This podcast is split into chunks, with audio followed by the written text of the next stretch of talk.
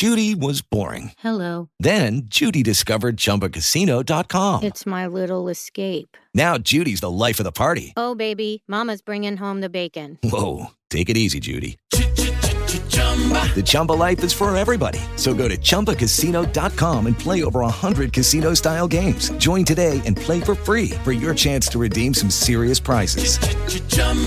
ChumbaCasino.com. No purchase necessary. Void where prohibited by law. 18 plus terms and conditions apply. See website for details. God so loved the world that he gave his only Son, so that everyone who believes in him might not perish, but might have eternal life. For God did not send his Son into the world to condemn the, the world, but that the world might be saved through him. Whoever believes in him will not be condemned, but whoever does not believe has already been condemned, because he has not believed in the, in the name of the only Son of God. The word of the Lord.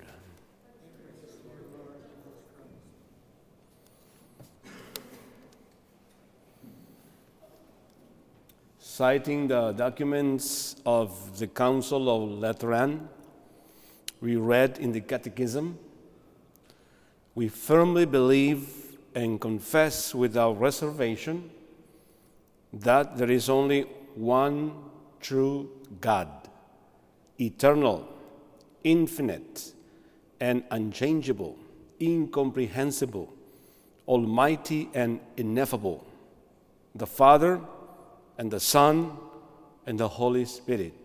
Three persons indeed, but one essence, substance, or nature entirely simple. Catechism 202. In the same issue of the Catechism, there are the following words Jesus himself affirms that God is the one Lord whom you must love with all your heart and with all your soul and with all your mind and with all your strength. At the same time, Jesus gives us to understand that He Himself is the Lord. To confess that Jesus is the Lord is distinctive of Christian faith. This is not contrary to believe in the one God, nor does believing in the Holy Spirit as Lord and giver of life introduce any division into the one God. Regarding the church that is one, holy, Catholic, and apostolic, the Catechism evokes the words of Clement of Alexandria. What a surprising mystery there is in a single Father of the universe, a single Logos of the universe, and a single Holy Spirit identical everywhere. There is also a single Virgin Mother, and I like to call her Church. Other texts that explain the relationship of the Church with the Holy Trinity are 249 and 950 so that you may open your catechism and share these teachings with your friends and family. Remember, Numbers 249, 950, and you can add also 1077. Another, another connection that is made when we talk about the Holy Trinity is family. Find the number 2005 in your catechism. This text is tiny, small. However, it is deep, profound, and covers many essential things. Let me share with you five of them, okay? In a summary.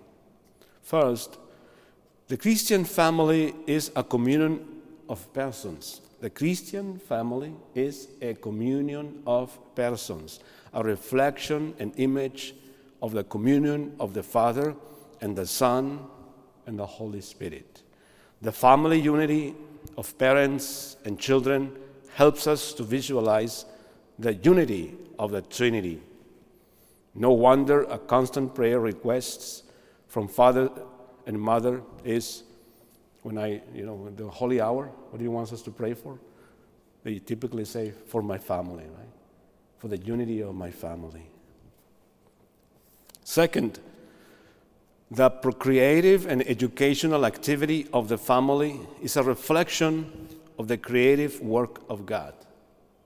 Procreating and rearing, that is, raising children, are equivalent to birth and formation. God, who gives us life through our parents, thus adopts us as His children and forms us from the moment of our baptism on. A sacrament that we receive in the name of the Father and of the Son and of the Holy Spirit. After making our triple declaration of faith. Third, the family is called to participate in the prayer and sacrifice of Christ. Family, family prayer, or praying as a family, orando en familia, fortalece, strengthens the unity and participation in the Eucharist, forms in discipleship, strengthens, encourages, sanctifies, and increases the desire to pursue the new life in Christ. That is holiness. Fourth, prayer and daily readings and reflection of the Word of God produces an increase in the Christian virtue of charity, which is undoubtedly the most visible and eloquent sign of families that live in the new covenant that God the Father made with humanity in His Son Jesus Christ. And fifth, the Christian family is evangelizing and missionary. She, the family, lives the Christian faith and therefore becomes a witness. The family is a bearer and preacher of the gospel of life. A Christian family is sowing seeds of faith, hope, and charity.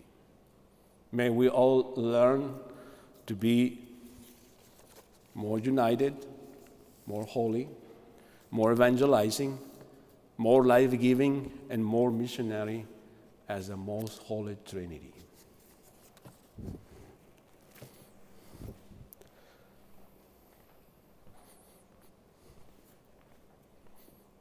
Lucky Land Casino asking people what's the weirdest place you've gotten lucky? Lucky? In line at the deli, I guess? Aha, in my dentist's office. More than once, actually. Do I have to say? Yes, you do. In the car before my kids' PTA meeting. Really? Yes. Excuse me, what's the weirdest place you've gotten lucky? I never win and tell. Well, there you have it. You can get lucky anywhere playing at LuckyLandSlots.com. Play for free right now. Are you feeling lucky? No purchase necessary. Void where prohibited by law. 18 plus. Terms and conditions apply. See website for details.